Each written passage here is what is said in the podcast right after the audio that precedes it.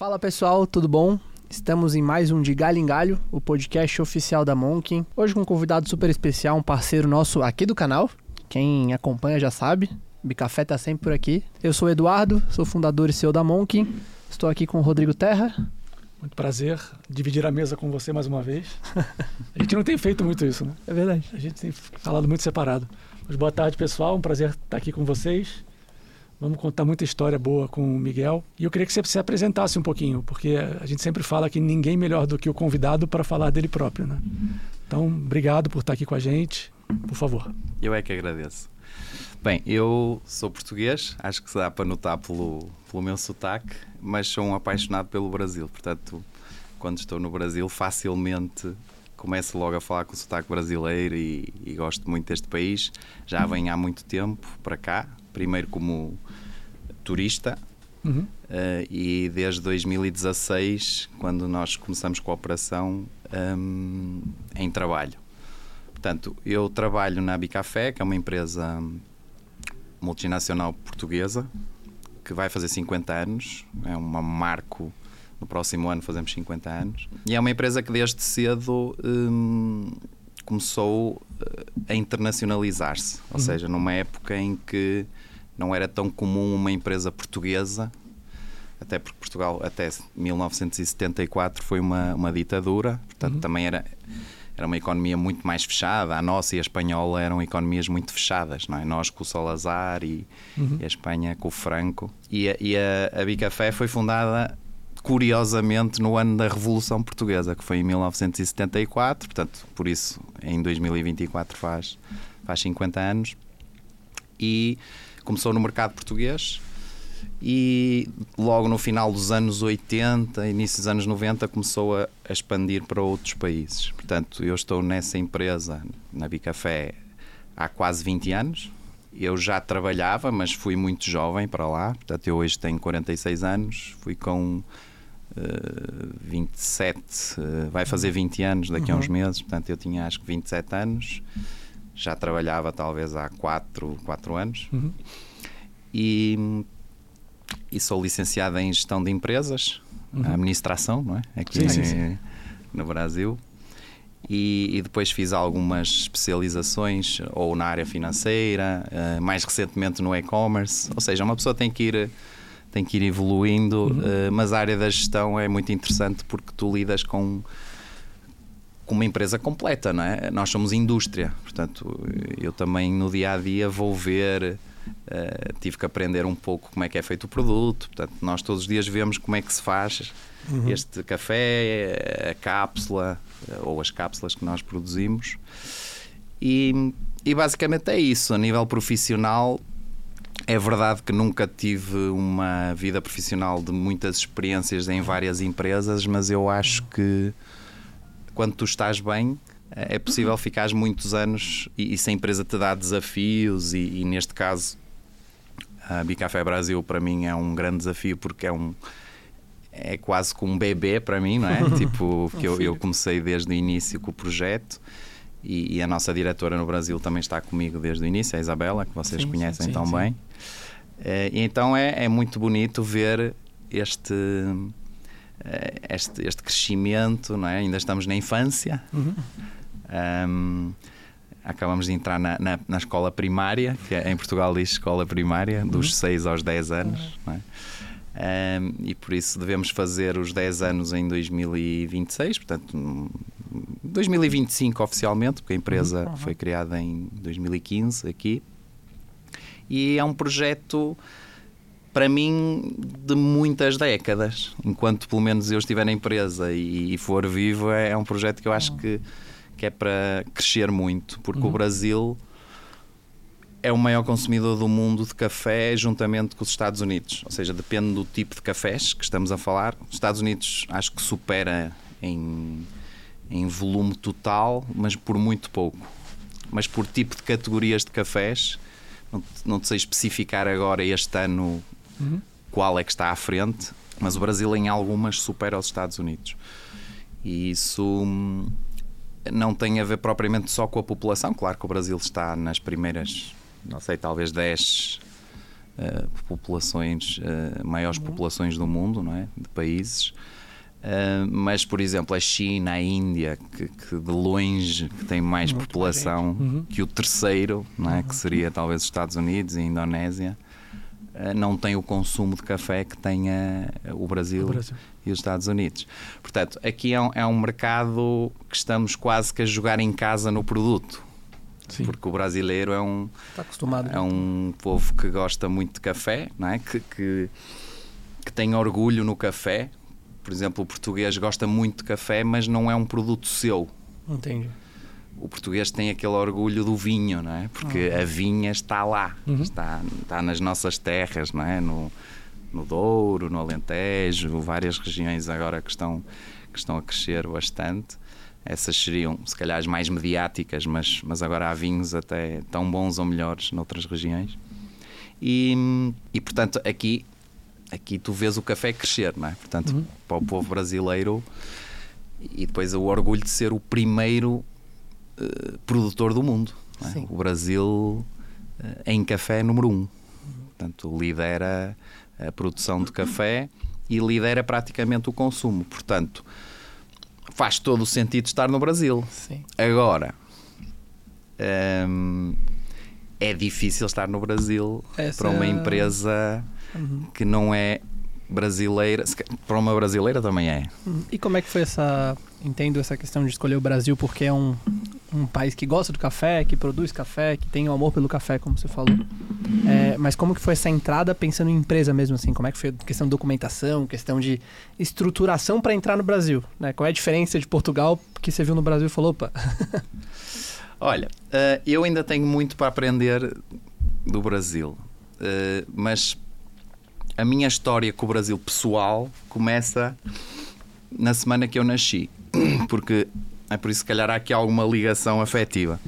Porque eu nasci em maio de 1977, que uh, foi a semana em que começou em Portugal a dar a, novela Gabriela Cravo e Canela da altura da Sónia Braga. Não é? No Brasil já devia ter começado, porque na altura uma novela quando começava da Globo, não é? Uhum. Quando começava no, no Brasil, em Portugal, se calhar demorava um ou dois anos a, a, começar em Portugal. Hoje começa no Brasil, passado um mês já está a dar em Portugal. Portanto, já não há aquele delay. delay.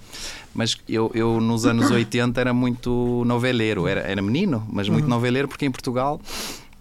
Portanto, tínhamos saído da ditadura há poucos anos, portanto, em 77, quando eu nasci, estávamos há três anos em democracia, que não, os hábitos ainda são muito é? Os meus pais viveram muito a ditadura, os meus avós nem se fala, não é? Então uh, o que nos passaram ainda era um pouco. Portugal ainda era um país bastante atrasado em muitas coisas, porque estava distante da, da França, da Inglaterra, porque eram, esses não eram ditaduras, não é? Uhum. E então nós dizem que nós estamos sempre atrasados em algumas coisas 20 anos no mínimo, uhum. uh, até mentalidade. Por exemplo, a minha tia, que já faleceu agora na pandemia, uma das minhas tias, que também era minha madrinha, era francesa. Portanto, o meu, o meu tio padrinho casou com, com uma francesa. Na altura não era muito comum, nos anos 60, um português casar com uma francesa, não é? E ela, quando chegou a Portugal, para já era loira. É? E, e, em Portugal não há muitas loiras. Agora há, mas por uhum. outros motivos, não é? Tecnologia. Uh, exato. Mas para nós, naquela época, anos 60, 70, que eu ainda não era nascido, mas mesmo nos anos 80, para nós, uma mulher loira era, era de um país nórdico ou do norte da Europa, não, é? não era comum ver, ver em Portugal. E imagina nos anos 60 chegar uma, uma mulher completamente loira, de calça de ganga. Vocês dizem calça de ganga? Assim, jeans. jeans. Uh, e a fumar. Ou seja, era tudo o que não existia em Portugal. Sim. É? Na altura era um país muito tradicional, ainda era um país como como as piadas do Jô Soares. Era verdade. Uhum. Só que ele continuou a dizer essas piadas e Portugal evoluiu. É? Agora Portugal não é aquela coisa que se falava não é? das mulheres de preto uhum. e Portugal não tem nada a ver com isso claro. agora, não é? Como é óbvio. E então estavas a falar da, da entrada da Bicafé, portanto, uhum. Eu eu na altura lá na empresa nós tínhamos muitas solicitações do Brasil eh, porque nós entramos nas cápsulas em 2008, no negócio das cápsulas. Um, e nessa altura entraram, foi uma altura, pronto, a Nespresso já existia, uhum. mas por exemplo a Dolce Gusto ainda era muito recente, a própria Delta é em Portugal, que uhum. também é muito conhecida, uh, tinha acabado de ser lançada, portanto nós começamos basicamente ao mesmo tempo e, e o Brasil um, ainda não tinha muitas cápsulas. E nós, uh, na altura, um, como também temos uma relação forte com o Brasil a nível de matéria-prima, porque uhum. temos que comprar o café verde aqui, uhum. não é? Sim, uh, o café é do Brasil, então. Eh, nós compramos café de muitos países, tá. mas o Brasil tem um peso relevante no, no, portanto, no total do café que é processado e torrado e moído. Mas nós importamos, o café vem de, de todos os países do, dos trópicos, portanto, uhum. entre os trópicos. Uhum. Portanto, na Europa não há café. Sim. É? Um, nos Açores estão a plantar café, que é uma ilha portuguesa, estão uhum. agora a conseguir plantar café, mas estamos a falar de de, de, de, território é pequeno, né? Quilos, não é? Não é sim, sim. milhares de toneladas, são, pequenos, são pequenas produções. Uhum. E, e, então já, já havia uma certa relação com o Brasil e com a internet começa a haver muito, muita pesquisa e então hum, quando souberam que nós estávamos a lançar cápsulas uh, começamos a ter os primeiros contactos e, e, inclusivamente eu acho que posso dizer que quase que garantir, porque na altura não, não encontrei, uh, em 2012, portanto nós lançamos a Nespresso, o compatível Nespresso, em 2012, que foi, foi basicamente um ano depois desta revolução que houve nas compatíveis, uhum. daquela uhum. situação que aconteceu na Nespresso, que um ex-diretor da Nespresso saiu da Nespresso e ele sabia tudo o que estava a acontecer, porque estava na Nespresso e sabia que a patente da Nespresso ia terminar e então uhum. Criou-se, um, creio que a Ethical Coffee, que é uma uhum. empresa suíça, que depois logo a seguir vieram grandes empresas, uma americana, Sara Lee, na altura, eh, a própria hum, a JDE, que é, que é que tem o pilão, uhum. e, portanto, que é holandesa, uh, ou de capital holandês, grande parte. E, e portanto, nós começamos passado um ano e no Brasil eu acho que nós fomos os primeiros a entrar com essa cápsula da Nespresso compatível, mas não era a marca Bicafé. Era, um, era uma marca de um brasileiro que já vendia máquinas, acho eu, de café e que também queria vender cápsulas e, e nós encontramos e, e, e, mandamos os primeiros as primeiras encomendas para o Brasil nessa altura. Uh, pronto, e com isso começamos a, a, ter contactos. E Onde era? Aqui em São Paulo? É, é, aqui no interior de São Paulo. Tá. Antinópolis, uh, penso que é aqui, uhum. aqui, não sei, num raio de 200 km uhum, ou 150 km, no estado de São Paulo. E um, Pronto, e depois, lá está, em 2015, acho eu, viemos pela primeira vez à APAS, que é uma, uma feira de supermercados, que é maior, acho eu, da América Latina, do, dos supermercadistas da Associação Paulista. Um, e, e, nessa altura um, um, distribuidor, um, um, distribuidor daqui do Brasil uh, quis trabalhar connosco e começamos a, portanto, a exportar para aqui e, e, percebemos que estar no Brasil, como em muitos países, não pode ser uh, aquele negócio de exportação, ou seja, tu mandas as coisas para cá e depois as coisas rolam. Não, uhum. não pode ser assim. Uh, tu tens que vir para cá, tu tens que ouvir o dia a dia, tens que estar preparado para fornecer quantidades pequenas, porque no Brasil nem todo o mundo tem a capacidade de importar. Uhum. Portanto, isto foram coisas que eu fui aprendendo. Por exemplo, no Brasil, tu tens de ter um radar de importação, que é, um, uhum. é o termo que se usa. Um, e, e, portanto tens, tens que dominar um bocado todo o processo de importação e, e, muitos supermercados não têm essa nem querem ter esse trabalho nem têm alguns dimensão para, para fazer isso é lógico que as grandes cadeias brasileiras, o Carrefour, o GPA e mais algumas, e agora muito mais, uhum. já têm um departamento de importação e já vão diretamente, por exemplo, a Portugal comprar vinhos. Já não têm intermediários. Eles vão lá na, na, na, na, na, quinta, não é? Uhum. nos, nos, nos, vinícolas, nas, nas vinícolas, diretamente o GPA é capaz de ir lá e, e negociar eh, Comprar vários contentores. É. Exatamente.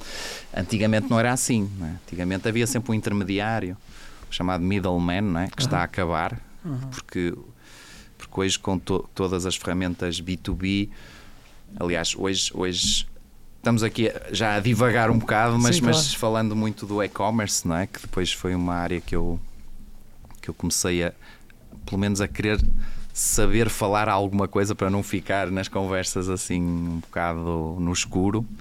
Eu fiz um, um pequeno curso de um ano de, de e-commerce e marketing digital, mas mais para uh, perceber do que é que as pessoas nesta área falam. Uhum, uhum. Porque depois nós, na operação, temos que ter pessoas que fazem as coisas no dia a dia.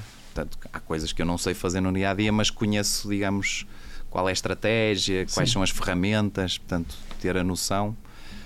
Na próxima semana, por exemplo, vamos estar no E-Commerce Brasil uhum. com um grande parceiro nosso lá e vamos até apresentar uma novidade Opa. espetacular que eu acho que vai Queremos ser, saber, conta aí. Vai, vai ser legal.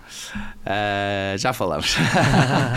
e, e, então. Um, esse processo da importação, eh, nós tivemos que ser importadores e o Brasil, eh, na altura, ehm, portanto, no início, tu tens um limite de importação, tu, tu não podes importar mais que X mil dólares e depois tens o, tens o acesso ao radar ilimitado. Uhum. E aí sim podes importar, que é, já temos isso, graças uhum. a Deus, não é? porque não, não nos limita as importações. Pronto, são primeiro os desafios que tinhas falado. Uhum. Esse, esse, é um desafio, não é? Uh, teres, teres que importar. E, e, e vou-te dizer agora pessoalmente, e a Bicafé também, e eu pessoalmente acho que, embora o mundo tenha tido uma tendência muito grande nos últimos anos de terceirizar tudo, que eu acho bem em algumas coisas, porque realmente há coisas que os outros são especialistas naquilo e tu não vais perder tempo com aquilo quando há um cara não é? que, uhum. que sabe fazer aquilo de olhos fechados. Sim. E, e, se tu fores ver o preço, depois, se calhar, se tu, se tu fosses contabilizar o preço que te custou realmente, uhum. Eh, se calhar foi mais caro. Achas sempre que não, porque, ah, mas eu não vou pagar, eu faço internamente. Mas tu internamente depois geras um custo invisível, não é? Não Porque é só é... financeiro, mas de tempo, de tudo, desgaste, é? com certeza. E, e, a pessoa nunca vai saber fazer aquilo bem porque não é a função dela, não é? Né? Um, agora, o que eu acho é que se nós pudermos ter ter mais know-how dentro da empresa, melhor, porque dependes menos de, de algumas situações. Uh, uhum. E as mais importantes não deves, como na vida, tu o que é muito importante para ti, isto é o meu conselho, não delegues. Sim. Porque eu já tenho alguns anos e, e já percebi, já me diziam, não é? Uhum. Uh, ah, mas eu sou um cara, sei lá, há pessoas que já têm um nível muito alto, podem contratar pessoas para fazer. Mas o, pessoas que estão mesmo lá no cimo, na hierarquia, alguns deles não abdicam de ser eles a fazer algumas coisas que ninguém faz por eles, nem eles permitem, uhum. porque uhum. são aquelas coisas mesmo importantes para a pessoa. E, e se puderes fazer isso, melhor. E, e, nós tentamos ter a cadeia toda no máximo. Nós atualmente só não temos, por exemplo, a nível da, da nossa, da nossa cadeia, não temos as produções de café, uhum. as fazendas. Por acaso já tivemos para comprar uma aqui até era na Bahia. Uhum. Em 2008 tivemos cá a, a avaliar. E, mas depois, tu, desde que chega o café lá, somos nós que fazemos tudo. É praticamente uh, tudo. Não? Tudo. Portanto, é. Não, é por isso que nós podemos estar no Brasil, talvez porque somos a indústria. O que é que eu quero dizer com isto? É difícil alguém produzir um quilo de café ou uma cápsula de café eh, mais barato que nós naquele tipo de café. Porque, porque nós temos os processos muito automatizados, muito especializados, portanto, só outras grandes marcas que também têm isso é que conseguem chegar nesse preço de, de produção. Portanto, tu só com um preço de produção muito otimizado é que consegues ter margem para depois trabalhar mercados mais difíceis, não é? Claro. Eh, o Brasil tem algumas dificuldades mas não, não é o país provavelmente mais difícil para trabalhar, porque aqui, por exemplo, tu tens impostos à entrada, mas se calhar há países que têm impostos mais altos. Não é? Uh, aqui não tens tanta dificuldade em, em, falar de café porque já é cultural, não é? Tu não, é um assunto. Na China, na China já tens mais dificuldade, não é? Porque não é cultural café Sim. para eles, não é? Pronto, e nós tivemos algumas eh, dificuldades, mas eu diria que acho que foi tudo tão bem pensado e, e, e com pessoas que já conheciam muito do Brasil que, que acho que ultrapassamos várias dificuldades e tivemos ajuda de pessoas no início que foi muito importante. Mas acho que um dos grandes segredos foi criar uma estrutura fixa enxuta, Sim. ou seja, não contratar muita gente sem, sem sabermos como é que ia funcionar.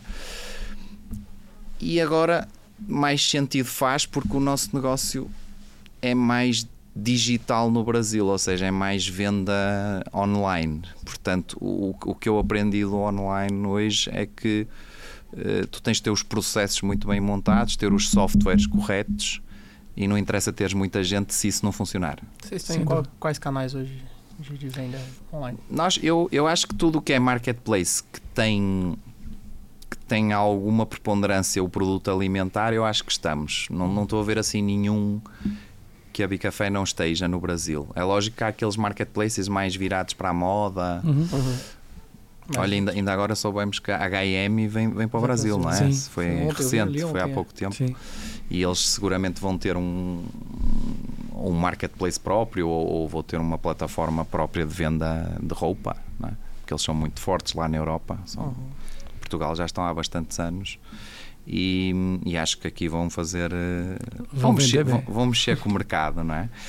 E, e, isso sem dúvida que os marketplaces no Brasil ajudam muito, porque tu no, no Brasil é difícil, mesmo uma Nestlé, que é a maior empresa do mundo de alimentar, também tem dificuldades no Brasil. Ou seja, o Brasil, como é um continente, eh, não é fácil à Nestlé gerir bem este, todo este continente. Nós às vezes vemos falhas na distribuição, não há este produto, não há este. Isso acontece com a própria Nestlé. Preço de frete né, também. Que produz aqui, ainda Sim. por cima. Eles produzem aqui. Portanto, imagina nós, é? que somos muito mais pequenos, teríamos mesmo que ter parceiros uh, importantes como é o Mercado Livre, não é? como é a Amazon, a Shopee, que também Sim. é uma empresa que, que há cinco anos não existia e agora, e agora cresceu muito no Brasil. Uhum. Nós estamos na Shopee desde o início. Estamos na Amazon desde o início, porque a Amazon não vendia produtos alimentares no Brasil.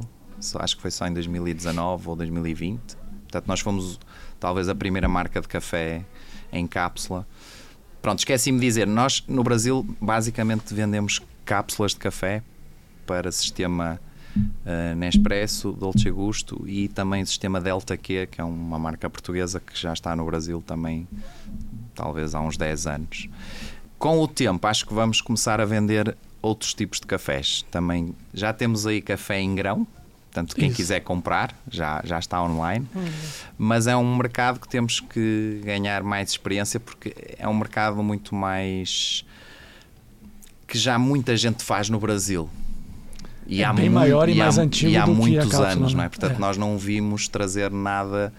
Eh, podemos é trazer cafés diferentes, torras diferentes, uh, moagem para expresso mais adaptada ao estilo europeu e, que, que, há muita gente aqui que gosta, não é? Sim. Uh, até porque São Paulo cada vez tem mais gente da Europa, não é? Uh, e o próprio Brasil eu noto que havia uma ligação muito forte Brasil-Estados Unidos eh, tu há 30 anos não vias brasileiros no, no na Europa, poucos. Uhum. Uh, em Portugal, os brasileiros que eu vi era o Caetano Veloso, era, o era, eram os, os, artistas brasileiros que a gente, a gente gostava, né? Uh, mas eu acho que nos últimos 10, 15 anos a quantidade de brasileiros na Europa é abismal.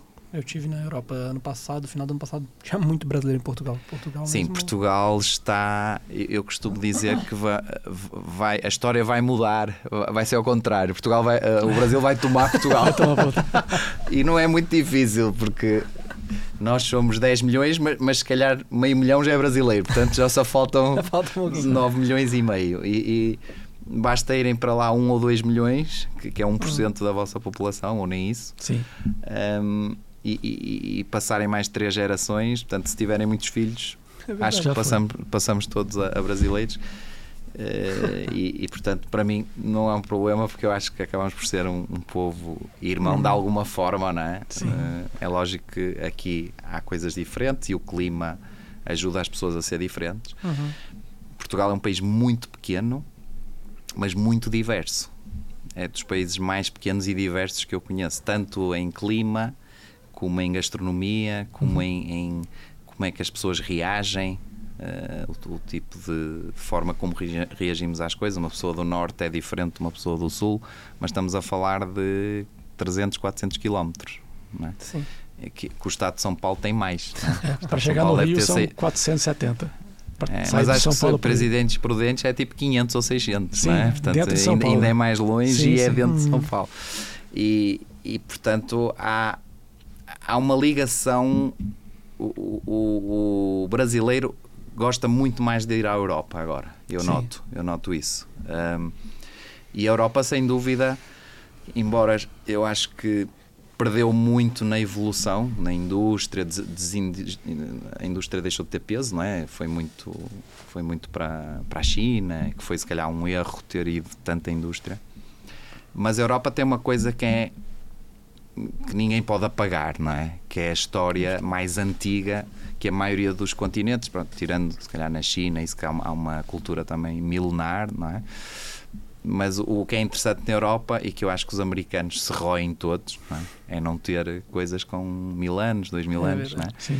E, e Portugal nem é um país assim com, com coisas tão antigas como na Grécia não é? e mesmo na Itália. Eh, mas mas é é interessante, por exemplo, nós, nós temos uma. No norte de Portugal há uma ponte, em Ponte de Lima, que acho que é do século I. Está lá e tu passas a ponte. Portanto, é da altura praticamente de Cristo, não é? Sim. É verdade. Um, chama-se Ponte Lima, a terra chama-se Ponte Lima, não é? E, e, e que tem uma ótima gastronomia. Portugal é espetacular, acho que é um país que, e o brasileiro descobriu Portugal e, e toda a gente gosta muito de Portugal hoje. Acho que isso é bom, fico muito contente. Agora, passando aqui um pouco para, o- para o- para o que eu acho do Brasil. Sim. Deixa eu só fazer uma Sim, sim, força, força. pergunta. É, voltando um pouco pro, pro café e para Bicafé. Você falou um pouco da história de como vocês chegaram aqui, de como foi abordado o mercado através das cápsulas de forma primeiro num distribuidor, num parceiro, depois começando a distribuir em mercados e, e agora mais focado no e-commerce. E falou um pouco da história de o mercado brasileiro é muito grande, Sim. mas por outro lado tem muitas pequenas culturas que começam a, tocar, a ganhar espaço, certo? Como é que vocês se posicionam? Porque o volume de café pilão, de café Nestlé é muito grande. Vocês têm uma qualidade muito boa, que é o principal argumento das pequenas culturas.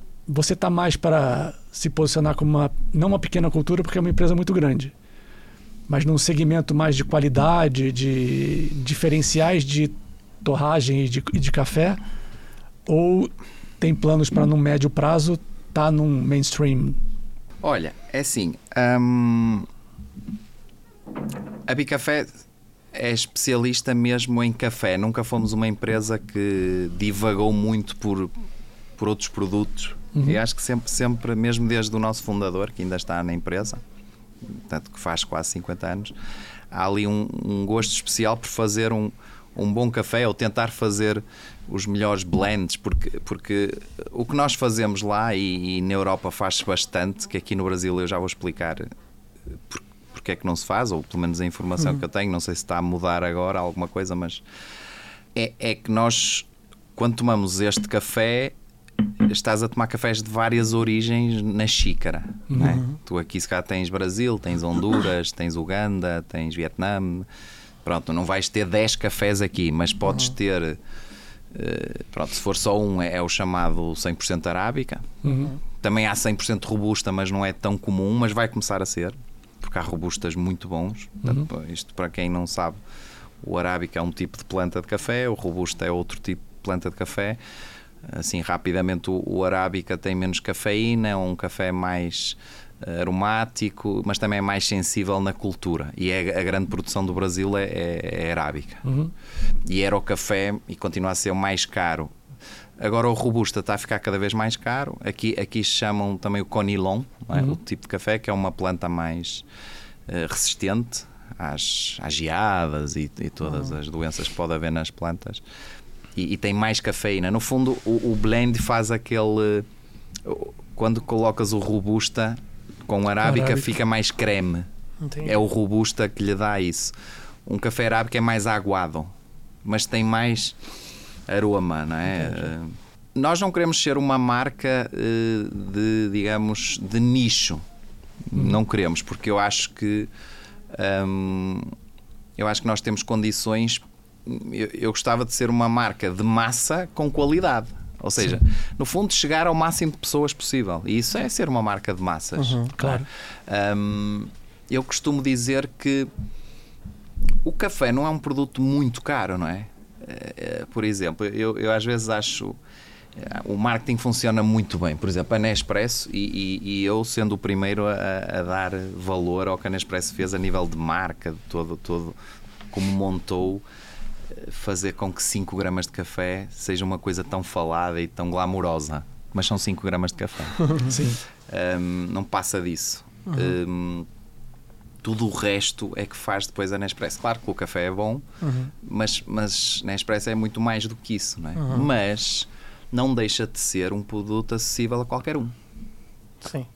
Uma pessoa de rua consegue Comprar, eh, não. comprar com 25 ou 30 reais um café. Um Ferrari já não consegue, não é? Sim. Um pouco mais difícil. Portanto, mas a verdade é que tu, o que foi conseguido ali foi num produto que se calhar qualquer pessoa pode comprar, Uhum. não é?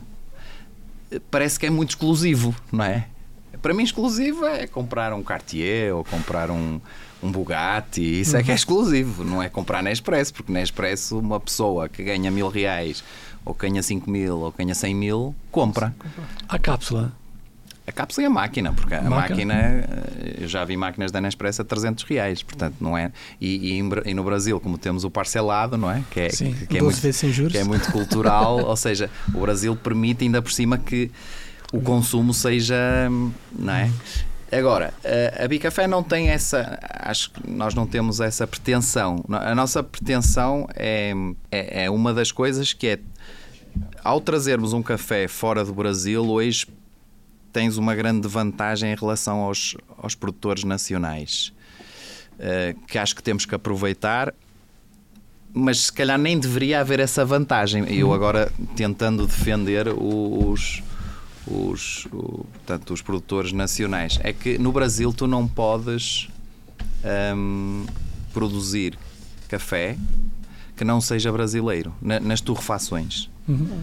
O o governo não permite, o governo não permite importar matéria-prima da Colômbia, ou seja, Não tu podes importar já já o produto feito, não é? Pronto. Um saquinho. O café de Colômbia podes É. importar, mas não podes importar o grão verde da Colômbia para aqui no Brasil Entendi. torrares e fazeres blend. Portanto, eu lembro que uma vez nós conhecemos um júri de café da Bahia eh, que provou os nossos cafés e disse realmente aqui no Brasil é muito difícil termos cafés parecidos convosco. Podemos aproximar-nos, mas tem que ir buscar café à Bahia, café a Minas, café a várias regiões para tentar, mas nunca é igual, porque, por exemplo, Honduras. Honduras tem cafés a a alturas que não tem no Brasil. A altura, montanhas. sim, sim.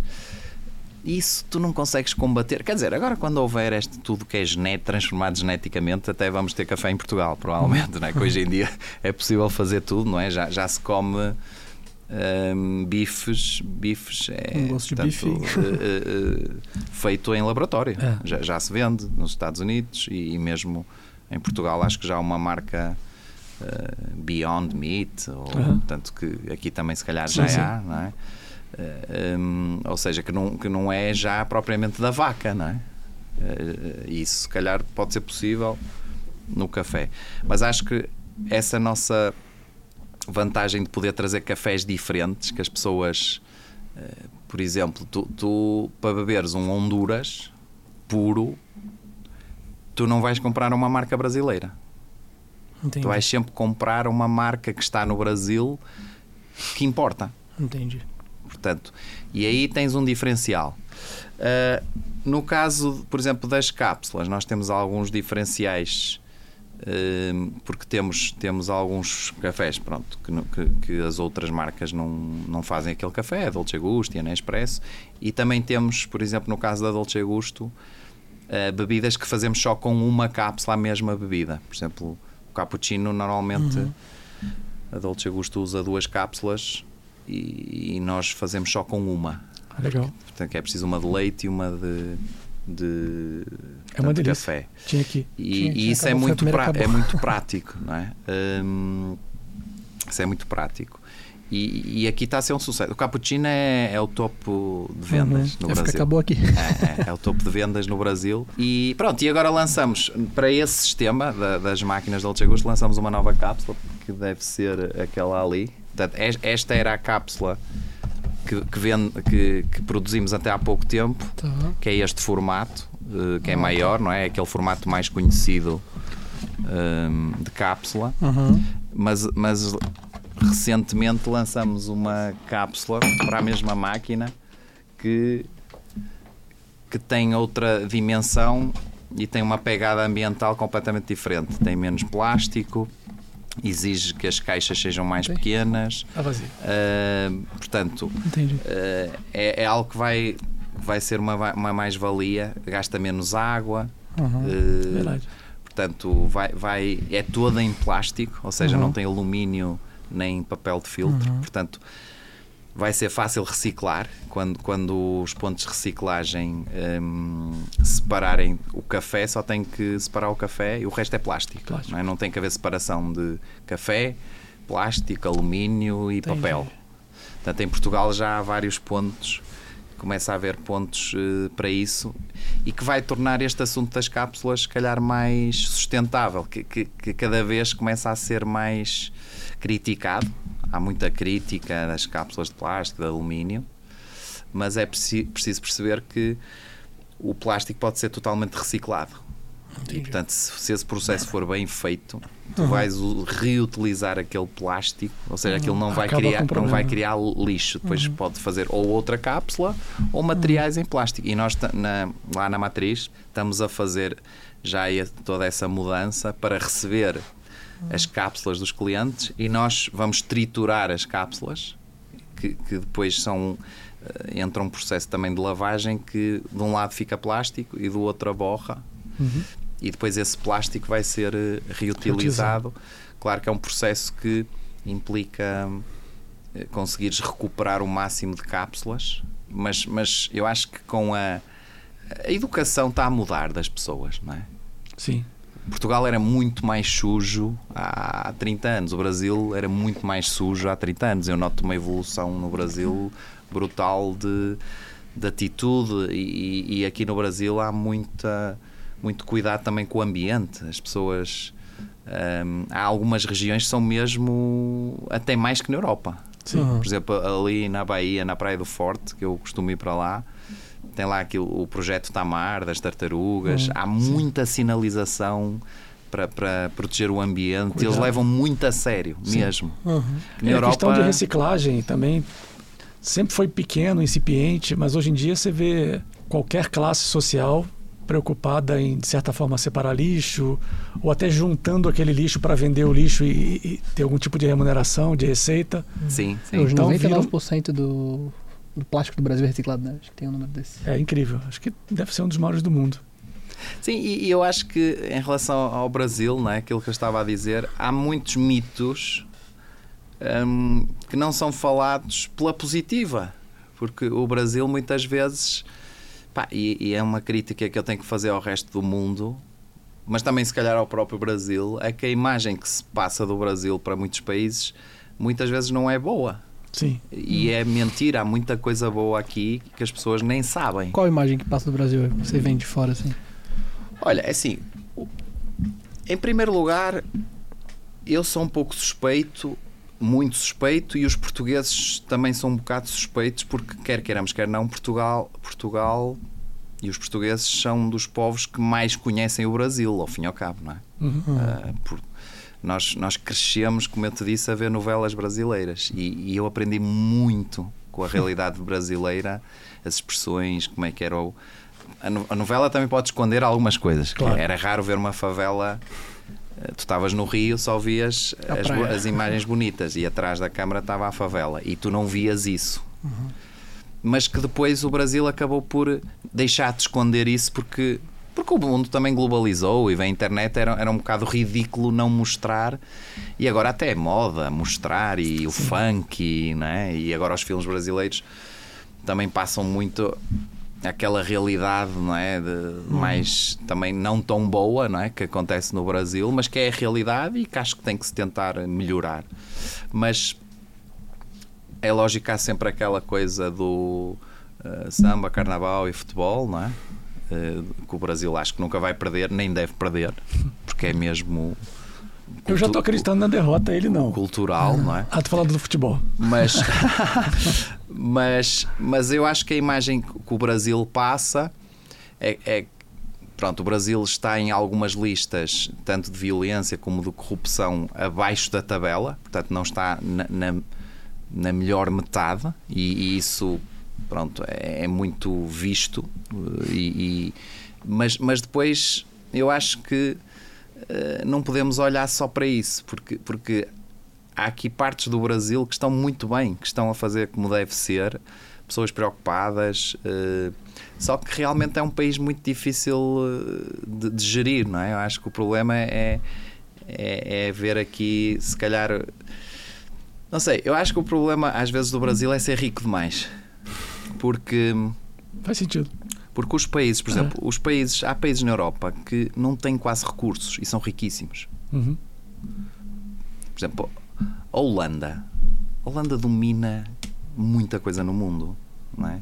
Israel, que é ridículo em tamanho, domina muita coisa no mundo. Pá, eles são pouquíssimos e eles têm eh, os recursos que o Brasil tem, naturais. Portanto, eu acho que às vezes o Brasil, por ter demais, por ser. Por, eu, eu- há algumas coisas que eu costumo dizer, por exemplo, tu na Rússia, se, se dormires na rua, morres de frio. No Brasil não morres de frio se dormires na rua, sobrevives. Uhum. é? Eh, Aqui a terra parece que não falta comida, não é? Cresce tudo, não é? Não há nada que não cresça. Portanto, só, só por aí obriga-te, se calhar as pessoas ficaram, entre aspas, eh, sem tanta necessidade de criar coisas, porque Deus é brasileiro, não é? Dizem. Dizem. Portanto, Deus deu ao Brasil tudo para ser a maior potência do mundo. O Brasil tem tudo para ser a maior potência do mundo. Porque tem dimensão, tem recursos e tem população.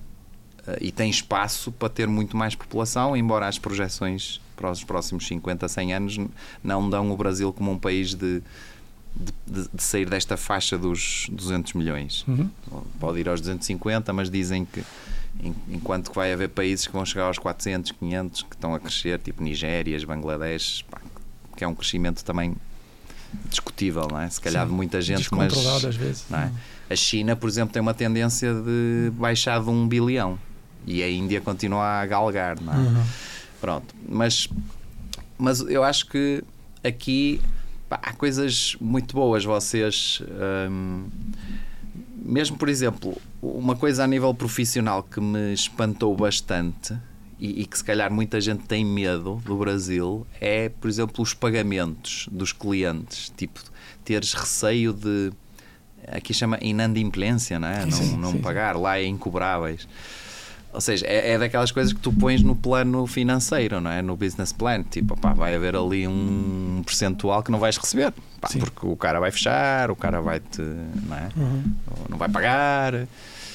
E eu vou-te dizer, eu tenho uma experiência ótima no Brasil. Porque o Brasil funciona de uma forma que anda muito em cima. Se tu não pagas no, no dia do boleto, tens multa, tens juros. Lá não existe O isto. sistema financeiro Portanto, do Brasil podes- é- Tu lá podes pagar mais tarde, não tens multa nenhuma, não tens juros nenhuns. E depois as pessoas também abusam disso.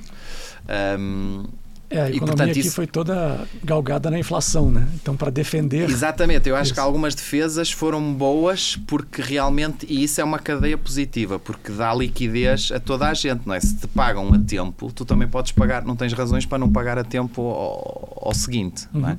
E lá, por exemplo, se te pagarem tarde e não tiveres nenhum, não fores multado por isso, tu, tu vais receber tarde, também vais pagar tarde, não é? Porque também não recebeste. Portanto, hum, isso, isso é, é muito bom. Depois acho que os brasileiros também não sei lá, são muito aqui, pelo menos aqui nesta região do sul, que, que, onde eu conheço melhor os negócios, são mexe, a economia mexe, ou seja, as pessoas querem coisas novas, uh, há, uma, há uma tendência para para a novidade, Novidade. uh, e as pessoas são muito, são nova. muito o, o brasileiro é muito tem muita imaginação, cria coisas, não é? E, e depois acho que a nível de, de marketing e de e-commerce, que está agora, está seguramente no topo aí. Sim. Acho que eh, a nível de e-commerce eu não conheço bem o mundo todo, mas tirando os Estados Unidos e a China, não sei se algum país já estará tão evoluído como o Brasil. Portanto, os Estados Unidos e a China, sim. Mas, mas quer dizer, mas há 200 países no mundo ou mais, não é? Portanto, e a nível de, de comunicação e marketing, acho que não há hipótese. O brasileiro é o povo que melhor expressa a língua portuguesa. Primeiro, a língua portuguesa hoje existe ou tem alguma relevância por causa do Brasil. Se não fosse o Brasil, nós, a língua portuguesa já não tinha expressão nenhuma. não é? Verdade. Era- e, e nó- nós temos, nós, nós como portugueses temos a sorte de poder ter conteúdo em português por causa do Brasil. Sim. Senão não encontrávamos conteúdo em português na internet, se não fosse o. Brasil. Porque é que, eh, sei lá, há, há vários sites que estão, que estão em português. Não é por causa do mercado português, não é Sim. por causa de 10 milhões de pessoas. Ninguém liga a Portugal. Portugal não tem qualquer tipo de expressão. é?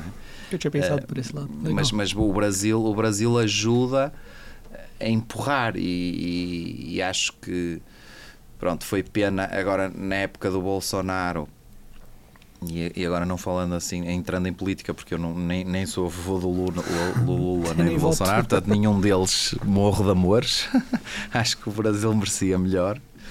Ahm, e- mas acho que, por exemplo, a relação Portugal-Brasil ficou um bocado cortada porque o- nos últimos anos porque o Bolsonaro teve poucas relações, tirando se calhar com os Estados Unidos, isso também porque estava lá alguém de uma cor mais eh, próxima dele e com as ideias mais próximas dele. Perdeu-se um bocado isso e Portugal não estava habituado a isso, não é? Nós sempre tivemos uma Muito ótima próximos, relação com o Brasil e pronto, quer queiramos, quer não, que o Lula retomou Uhum. eh, mas lá está. Eh, acho que acho que tem que haver muito mais coisas e, e, e nós estamos a sentir muito o, brasileiro hoje em Portugal tem, tem peso em, nos investimentos, está muita gente a comprar em Portugal. As zonas ricas já têm muitos brasileiros, Brasileiros. pessoal que vive em Portugal Uhum. eh, por questões, pronto, muitas vezes é por questões de segurança. Nota-se que o que se nota aqui no Brasil é que há ali uma faixa de idade em que tu tens os teus filhos entre os, sei lá, 7, 8 anos e os, e os 18 anos, não é? Aquela fase que há pessoas que preferem, têm a facilidade de viver para Portugal Uhum. e se tiverem um negócio muito digital, não precisam estar aqui. Verdade. Podem, Escritores, podem gerir, criativos. podem né? gerir o negócio de lá Uhum. e, e depois vêm cá, sei lá, podem vir uma vez por mês, uma semana, os filhos não precisam de vir sempre. Uhum. Teve um senhor Por- de uma por- empresa aqui do Cubo que ele falou que estava organizando e estava indo para Portugal nessa semana, até tá indo agora. Foi ele, a família toda, o negócio continua aqui. É, isso é verdade. Por exemplo, São Paulo é uma cidade gigantesca, não é? Eu acho que São Paulo, se tu não fizeres a tua vida num bairro, tentares ter tudo ali, não é? Uhum. A escola dos teus filhos, a academia, agora é até tudo dentro do condomínio, não é? Eu estou agora num condomínio em casa de um amigo. Ontem fui, fui fazer natação numa piscina semiolímpica interior, de água quente. Caramba. É, dentro e com a, com a academia, ou seja, eu não precisei de sair sequer do. Tem condomínio com supermercado dentro. Tem, tem um supermercado, Isso. o For Market, o Market for Market You, for you. o Express. Uh, tem, tinha, tem lá, tinha lá aquilo da roupa, o Sankasek, uns. Sim, uns, sim. Uns, estou aqui a fazer publicidade, mas acho que não, não, não há problema. Falamos disso também. Falamos. Ou seja, há, há, há toda uma cidade dentro de um condomínio que tu vives no condomínio, não é? E, e, e, eu acho que Portugal ainda é um país que tu podes viver fora do condomínio uhum. é? e os teus filhos andarem. Claro que já é diferente uhum. a infância que eu tive da infância do meu filho. É? Eu, a minha infância foi muito na rua, não é? jogar futebol, andar de bicicleta, não havia tanto receio de nada. Não é? Os, às vezes os pais viam-nos a sair de manhã e só vinhamos à noite, nas férias, andávamos o dia todo na rua, não é? E os pais não havia celular, não havia nada, não é? Aqui já foi assim também. Também já. Também. E, e ainda é infância, é assim em algumas é. regiões do Brasil, não é? Sim. No interior, de certeza. É, eu, sou, eu sou de Florianópolis. Em Floripa é assim. Ainda. Sim, sim, sim. Não, sem As dúvida. As crianças brincam menos na rua por causa do celular. Mas não por causa sim, da segurança. Sim, sim, exatamente. Né? Mas, mas eu estava a falar agora de São Paulo. Como em Lisboa ou no Porto também, não é? que são as duas maiores cidades embora nunca desta dimensão, mas à dimensão do país, uhum. também são cidades que, que, já há muito isso, de condomínios. Uh, começa a haver condomínios também que, que, têm as coisas tudo lá, isso.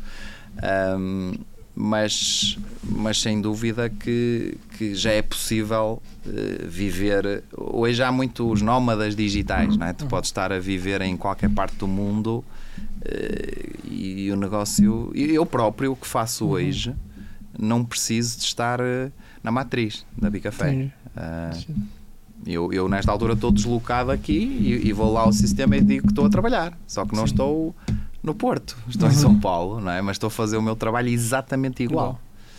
Hoje está a ser um dia assim mais especial, Boa. estou aqui com vocês. Miguel, nosso tempo está terminando e a gente sempre faz uma pergunta Duas, na verdade. Uhum.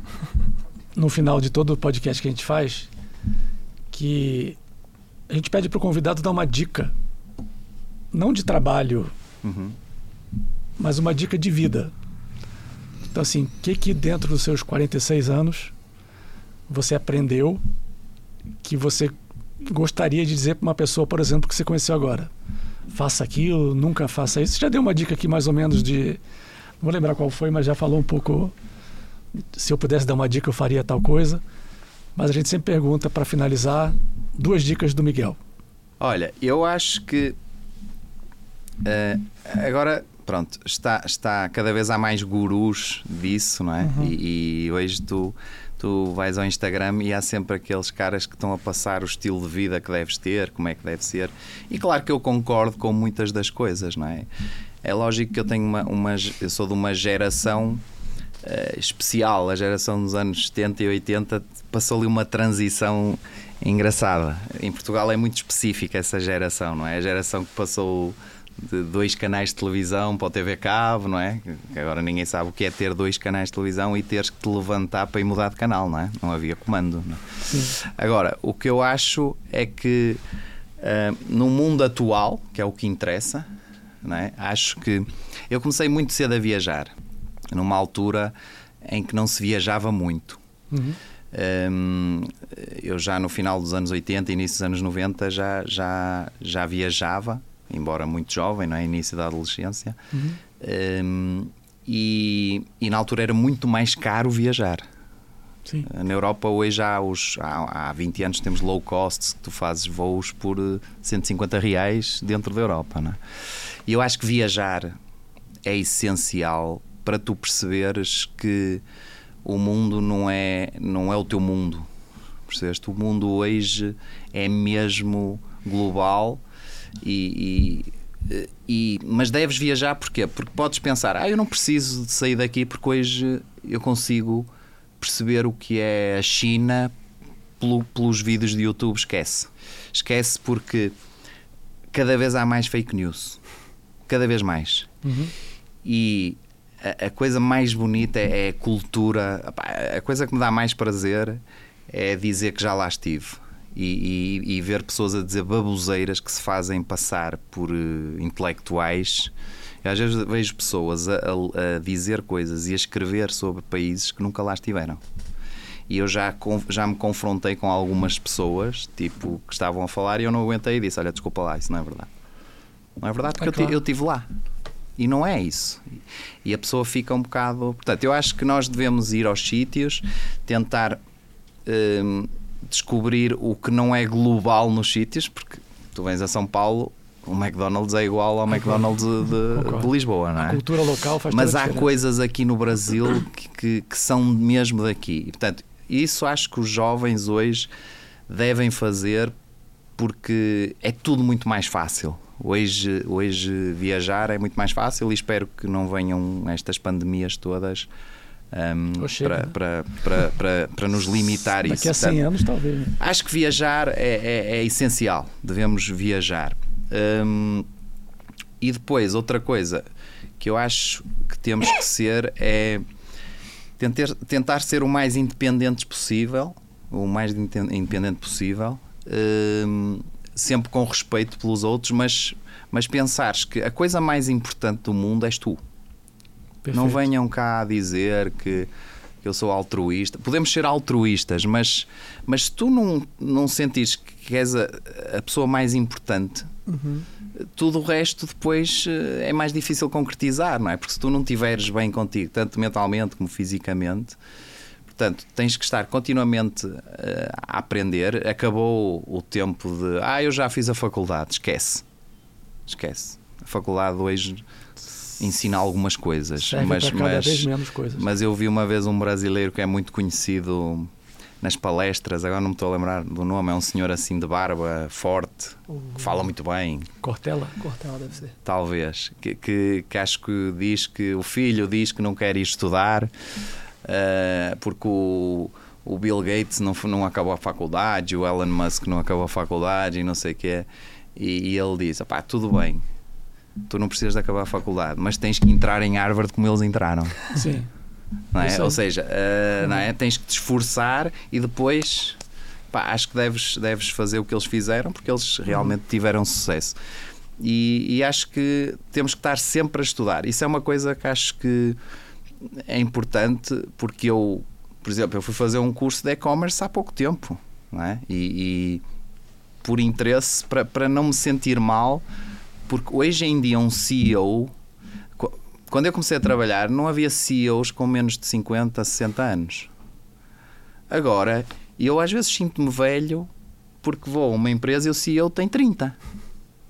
Tem 28. Olha, por exemplo. uh, percebeste? Tudo, tudo mudou. Portanto, acho que eh, a independência e o, e o, estudar constantemente, não é? Não dependermos de ninguém, conseguirmos um, ehm, trilhar o nosso caminho. Isso, isso acho que é importante. As pessoas que ficam dependentes de coisas é, é triste porque depois vão ter que se sujeitar Uh, coisas que às vezes até são exploradas por isso Sim. E, e, e, basta, basta de ver o que aconteceu com as mulheres no passado, não é? que uma mulher às vezes ficava presa a um, a um marido porque não tinha condição, não, não lhe era dada a oportunidade de uhum. trabalhar e, e acho que para quem tem filhas, que não é o meu caso, mudou muito isso. Não é? Claro. Acho que todos os pais também querem ter as filhas independentes e hoje hoje é impressionante. O mundo mudou bastante. Uhum. Acho que a mulher tem um papel uh, uh, completamente diferente e muito importante na sociedade do, do profissional. Antes não era vista como tal uhum. e hoje eu, por exemplo, praticamente só trabalho com mulheres na Bicafé Brasil. Uhum. E estou muito satisfeito porque acho que as mulheres têm, têm muita coisa boa porque conseguem realmente gerir muitas coisas na vida ao mesmo tempo e pronto, falo por, por, pelas mulheres que eu conheço que realmente claro. são umas heroínas né? e portanto acho que a independência o viajar mesmo, não é? não é viajar pela internet o viajar mesmo, fisicamente o sentir, o cheirar o, o, o estudar sempre e, e, o, e, o, e a independência acho que são coisas que, que e, e, agora cuidar da saúde também é, é, essencial, é essencial. Sem isso, sem isso não também, fazer não, o também não há nada. Não dá para viajar, não dá para estudar. Dá para e vir isso. mais no Brasil. Acho que, o, acho que o mundo tem que vir mais ao Brasil, mas o Brasil tem que fazer por isso. Sim. Porque para terminar, e claro. esta mensagem que eu gosto de sempre passar para o Brasil, acho que há coisas muito fáceis de mudar no Brasil. Um, por exemplo, Portugal é um país muito pequeno que recebe, não sei se são entre 15 a 20 milhões de turistas por ano, ou seja, quase o dobro da sua população. Uhum. O Brasil não sei se chega a receber 10 milhões de turistas por ano. Não. Todo o Brasil. Menos. Uh, por exemplo, o México, que até tem conotação de, de, ter as cidades mais perigosas do mundo, tem muito turismo, muito mais que o Brasil. Mas eu vou dar um exemplo do, do que é que não deve ser feito no Brasil. No Brasil há muitos canais de, de mostrar a violência, não é? de estar a ser roubado em direto, aqueles canais muito sensacionalistas. Sensacionalistas, é? perfeito. Um, tu, quando vens ao Brasil a primeira vez, chegas ao hotel, entras no quarto, ligas a televisão, não há quase canais que não falem disso. Ou seja, se tu não conheces o país, tu ficas logo assustado. Se calhar pensas, se calhar é a primeira e última vez que eu venho aqui. O que é que eu estou fazendo aqui, né? Não vou nem sair do hotel. Uh, claro que eu não penso assim porque eu conheço o Brasil uhum. e já andei por aqui e sei que tem que ter algum cuidado, mas lá também tem que ter cuidado em Sim. alguns sítios. É? Uhum. Uh, eu, conheço, eu conheço uma brasileira que, que, que, viveu aqui até aos 20 anos, nunca foi assaltada e quando chegou a Portugal foi sequestrada. portanto, portanto, também acontece. Meu irmão foi assaltado na Espanha também. Portanto, acho que é uma coisa que o Brasil tem que fazer é algumas coisas, pequenas coisas, mudar, porque como é que é possível um país tão grande, com tanta uhum. costa de praia, Uh, com tanta coisa interior que ninguém conhece, as, as Chapadas Diamantinas, não é? todo este interior do Brasil, uhum. É? a Amazônia e tudo isso, como é que não atrai? Uhum. Porque como é que não está no top 5 dos países? Deveria estar no top 5. Deveria. Teria tudo para estar no top 5. E isso, não sei como é que vai ser conseguido. Eh, se me quiserem contratar, eu, eu, eu disponibilizo-me para vir ajudar a fazer esse trabalho. Uh, mas acho que, que vale a pena mesmo Legal. vir aqui e tornar o Brasil. E falar bem da gente, né? É o que você falou. É, não, é, é essencial. Acho que tem que se falar das coisas boas, uhum. porque acho que falar das coisas más é, é falar sempre da mesma coisa. Uhum. É? é, eu tenho uma, eu tenho uma visão que o, o europeu, o português, é, sei lá, não tinha uma, tem imagem ruim do Brasil, talvez tenha, mas quando eu, a primeira vez que eu conversei com você, até falei com o Terra. Nossa, o português falou melhor do Brasil do que a gente, talvez. Sim. É muito legal isso. É, e acho que sim. É, é para cima, tem que se puxar as coisas para cima e não deprimir ainda mais uhum. as pessoas, não é? Pegar no lado bom e tentar que ele espalhe uh, por todo o lado, não é? É isso que se deve fazer. Boa, bom. Bom, Miguel, muito obrigado. O papo foi Eu incrível. Eu é que agradeço. A gente poderia ficar aqui mais um tempo, mas infelizmente a gente conta mais ou menos o horário, porque a gente sabe que é o que as pessoas vão assistir, né? Mas o papo foi super de conteúdo, super interessante. Deu uma aula de café, de mercado, como chegar no mercado é, externo, né? Sendo como sair de Portugal e estar aqui ou ir nos outros países. Foi super bom. Queria te agradecer o seu tempo de estar aqui com a gente. Obrigado. Está sempre convidado. Queria agradecer o seu apoio. A gente tem café para todo recebe... mundo sentar nessa mesa por causa desse cara aqui. Exatamente. Material da Bicafé é um prazer. Ótimo. E é isso. Edu? Fechou. Este foi mais um de Galho em Galho, o canal oficial da Monk. E esse episódio, menção rosa Bicafé. Valeu, galera. Até mais. Tchau. Obrigado. Tchau. Obrigado.